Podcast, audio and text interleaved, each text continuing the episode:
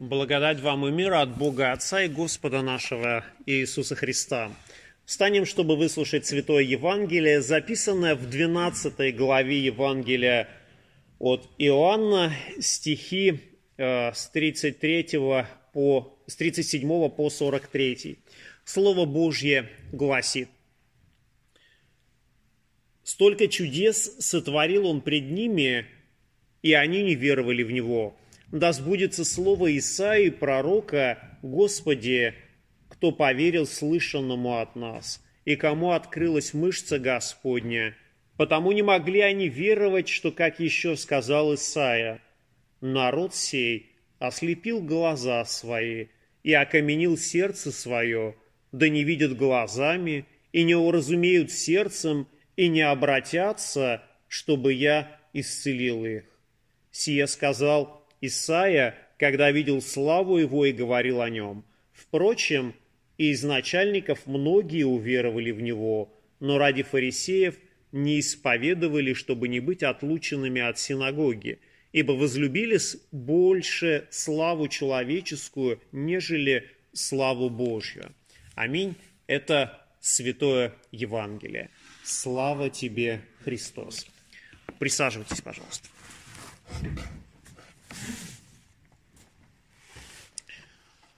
Э, сегодня мы слышали фрагмент из Евангелия Туана, которое, э, собственно говоря, не содержит ни одного слова Иисуса Христа.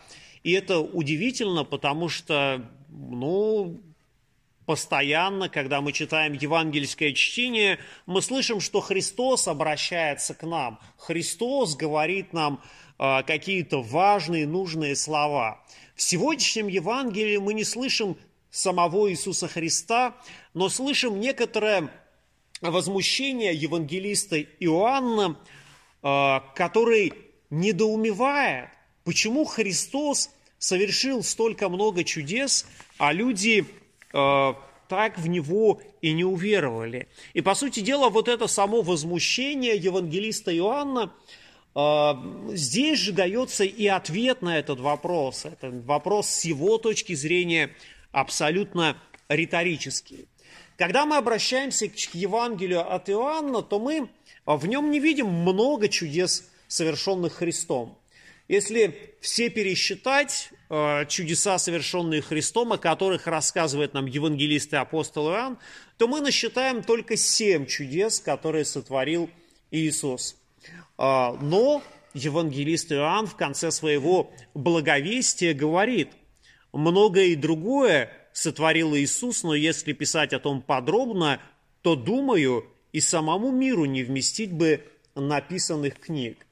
И, конечно, для возлюбленного а, ученика Христа а, было очень важно показать некоторые чудеса.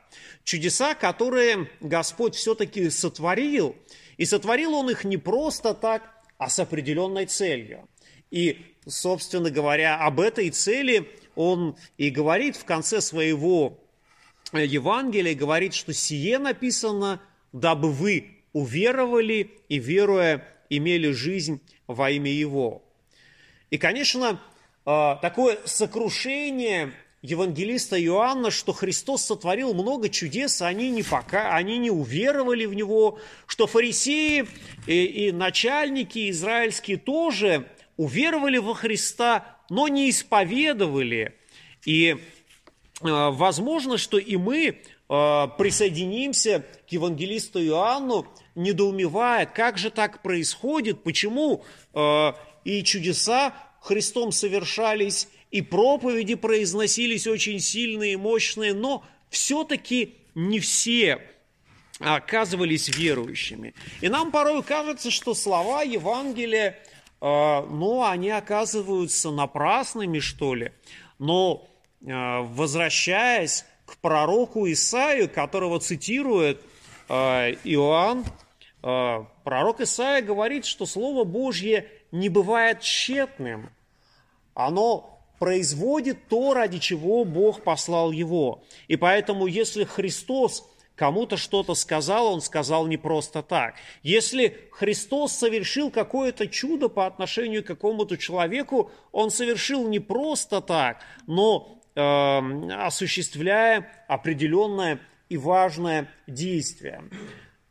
Иоанн сокрушается и объясняет, почему люди не веруют. И говорит, что главная причина заключается э, в ослеплении сердец и окаменении, э, в ослеплении глаз и окаменении сердец.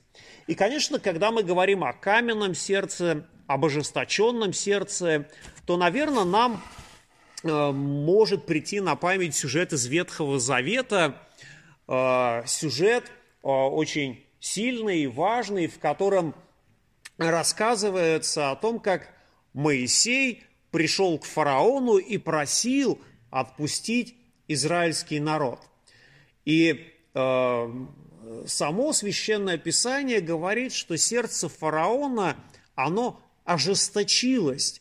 И поэтому все, что не говорил Моисей, оно не воспринималось э, серьезно. Э, сердце фараона, оно было ожесточено. И поэтому Моисею пришлось применять вот эти чудеса, чтобы э, взаимодействовать с этим Э, человеком с ожесточенным сердцем. И вот мы начинаем размышлять над тем, э, что Моисей тоже, по сути дела, э, делал определенные чудеса. Когда он пришел к фараону, совершил одно чудо, волхвы его, волхвы фараоновы повторили это чудо, Моисей еще сделал одно чудо, и снова волхвы повторили его, а вот потом начинается те масштабные, огромные чудеса, которые никто не может э, сотворить и которые оказываются настолько грандиозными, настолько масштабными, что мы просто ужасаемся. Вся вода, которая была в реке Нил, она сделалась кровью. Весь скот, который был на поле, он погибает и многое-многое другое, саранча приходит и прочее. И это все такие серьезные взаимодействия с фараоном. Через эти чудеса фараон должен был а, послушать то, что говорит Моисей. И по сути дела мы тоже видим, что фараон вроде бы каким-то образом слышит. Вначале он говорит, хорошо, идите, куда вы хотите, но пусть жены ваши останутся здесь, жены и дети останутся здесь. Ну, Моисей говорит, нет, нет, так не пойдет. А, мы пойдем праздник отмечать Господу вместе с женами и детьми своими. Потом фараон говорит о том, что ну хорошо, идите с женами и с детьми, но скот ваш пусть здесь будет. Моисей тоже говорит, нет, мы пойдем со скотом нашим. И по сути дела, многие-многие чудеса, которые вот фараон видел, они должны были э, вот это разбить его каменное сердце, э, снять это ожесточение, которое было в нем. Но и все-таки это происходит. Фараон отпускает израильский народ. Но благодаря какому чуду? И вот мы, обращаясь к сюжету исхода, видим, что все чудеса, которые до этого совершал Моисей, они были направлены на весь народ. И, казалось бы, фараона не касались особенно лично, хотя все он испытывал на себе. Но одно такое глобальное чудо, которое произошло, оно все-таки позволило фараону сказать, пусть идут – а, в одну ночь Бог сказал э, Моисею, чтобы они приготовили Пасху, чтобы они э, приготовили ягненка, а, и кровью этого ягненка помазали косяки дверей.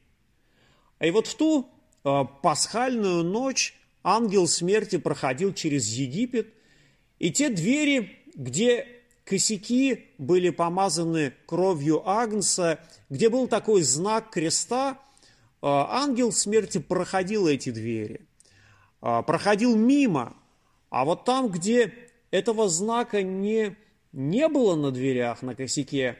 Э, младенец, первенец семьи умирал. И вот так произошло, что у фараона в ту ночь э, умер наследник, который должен был унаследовать все. И вот именно это такое личное чудо в негативном контексте, конечно, это было для фараона неприятно, но оно произвело вот это действие по снятию ожесточения сердца. Он не мог уже ничего сделать, он должен был лишь признать, что да, Бог является всемогущим.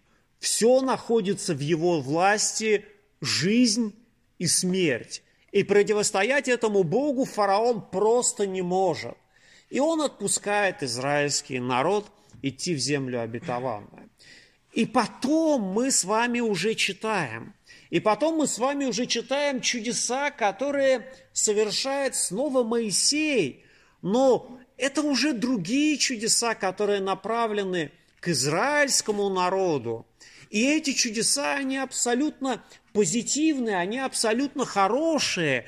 Израильский народ испытывает жажду. Моисей берет э, свой посох, бьет по камню, и оттуда течет вода. Они начинают голодать, Моисей начинает Богу молиться, Бог дает манну с небес. А, то же самое происходит с перепелами, когда они а, уже насытились манной, Бог дает им перепелов. И мы видим, что эти чудеса, они совсем другого характера. То есть Бог через Моисея показывал по отношению к Египту, к фараону чудеса на уничтожение, когда надо было действительно вот это окаменелое сердце фараона разбить, а по отношению к израильскому народу он показывал чудеса милости и любви. И вот мы видим, что Христос также совершает много чудес, о которых ни в книге всей, ни в Евангелии не все написаны, но все чудеса, которые совершает Спаситель, они есть чудеса, направленные на э, сострадание, на проявление, на проявление любви, э, чудеса, направленные на то, чтобы человек, по отношению к которому чудо было произведено, а, он уверовал. И это действительно а, для нас очень сильный знак, что Христос а, осуществляет чудеса лишь тогда, когда видит сердце человека и видит в нем хотя бы маленькую зернышко веры, которая способна принести плод. И тогда Христос совершает чудеса. Когда фарисеи приходят ко Христу и требуют знамения с неба, они не получают этого знамения. И более того, им говорится о том, что не дастся вам другого знамения, кроме знамения Ионы пророка, говоря о своем воскресении. И когда э, Христос был искушаем в пустыне – а, сатана искушал его, то тот подходил ко Христу и говорил, вот камни, а ты голоден, сделай эти камни хлебами, и ты будешь сыт. Но уверовал ли бы лукавый от этого чуда? Я думаю, нет. И все, что другое предлагал лукавый Христу, оно не способствовало тому, чтобы лукавый все-таки признал Христа как истинного Бога и покаялся в своих злодеяниях. Сердце лукавого было закрыто от всего этого. И таким образом мы видим, что чудеса Иисуса Христа, которые Он являл здесь на земле, они носили вот такой э, характер, что если человек был способен э, принять чудо и уверовать, то он э, совершал это чудо. И если человек не был способен, то, ну, видимо, он оставался без этих чудес.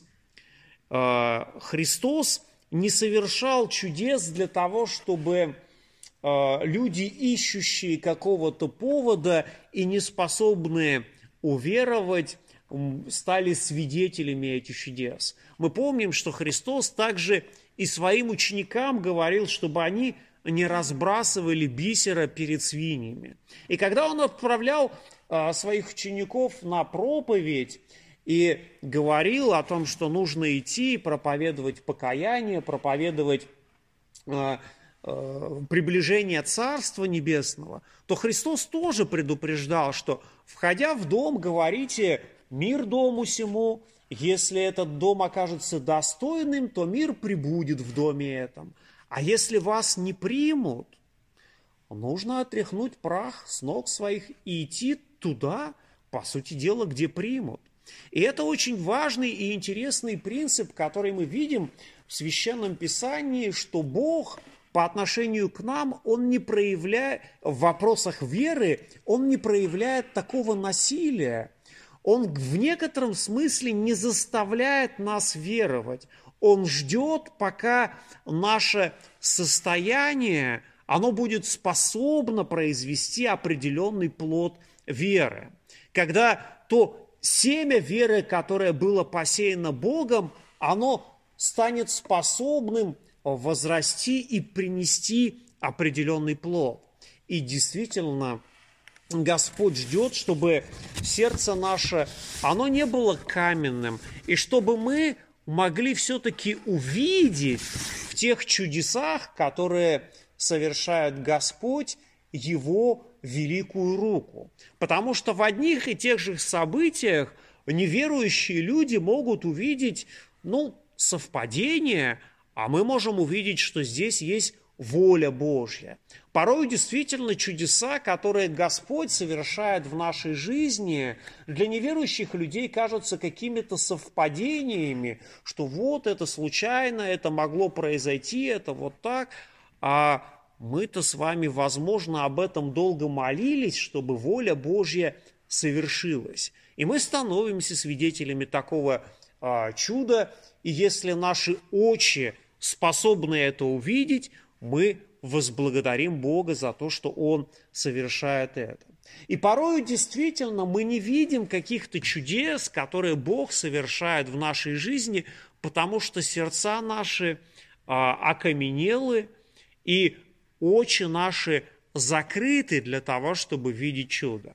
И порой нам действительно не хватает вот этого простого принятия, что Господь, а, Он чудесным образом совершает многочисленные чудеса в нашей жизни. Конечно, это не такие чудеса, как он совершал через Моисея, не те чудеса, которые он совершал через Христа, когда э, прокаженные очисляли, очищались, когда люди, прикованные к постели, брали свою постель и шли к себе домой, и многие другие чудеса, которых мы читаем в Евангелии. Возможно, что в нашей жизни мы всего этого не видим, и нам порою кажется, что Бог перестал совершать чудеса в жизни человечества.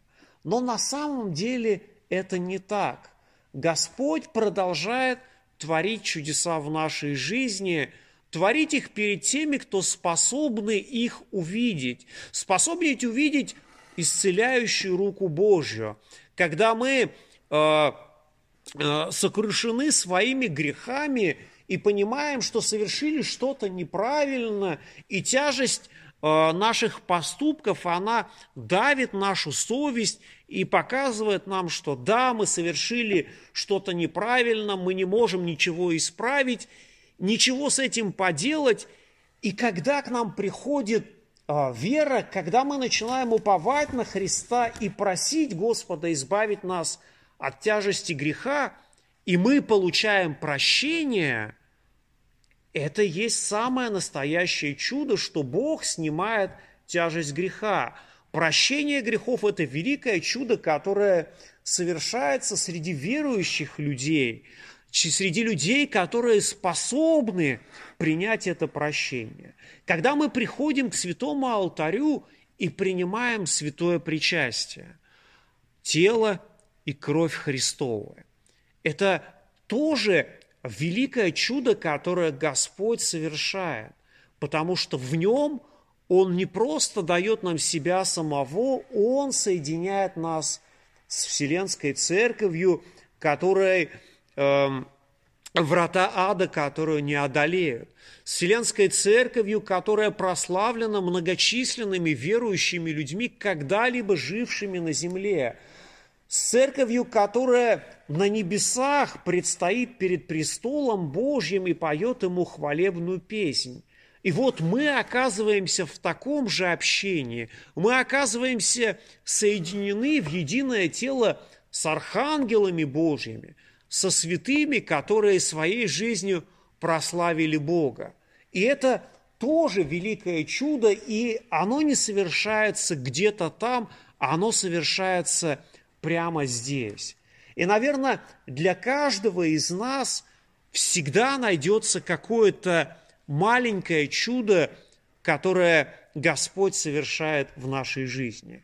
И, конечно, самое важное и, возможно, мало незначительное чудо, которое нам может показаться, это то, что однажды Бог посеял в нас семя веры.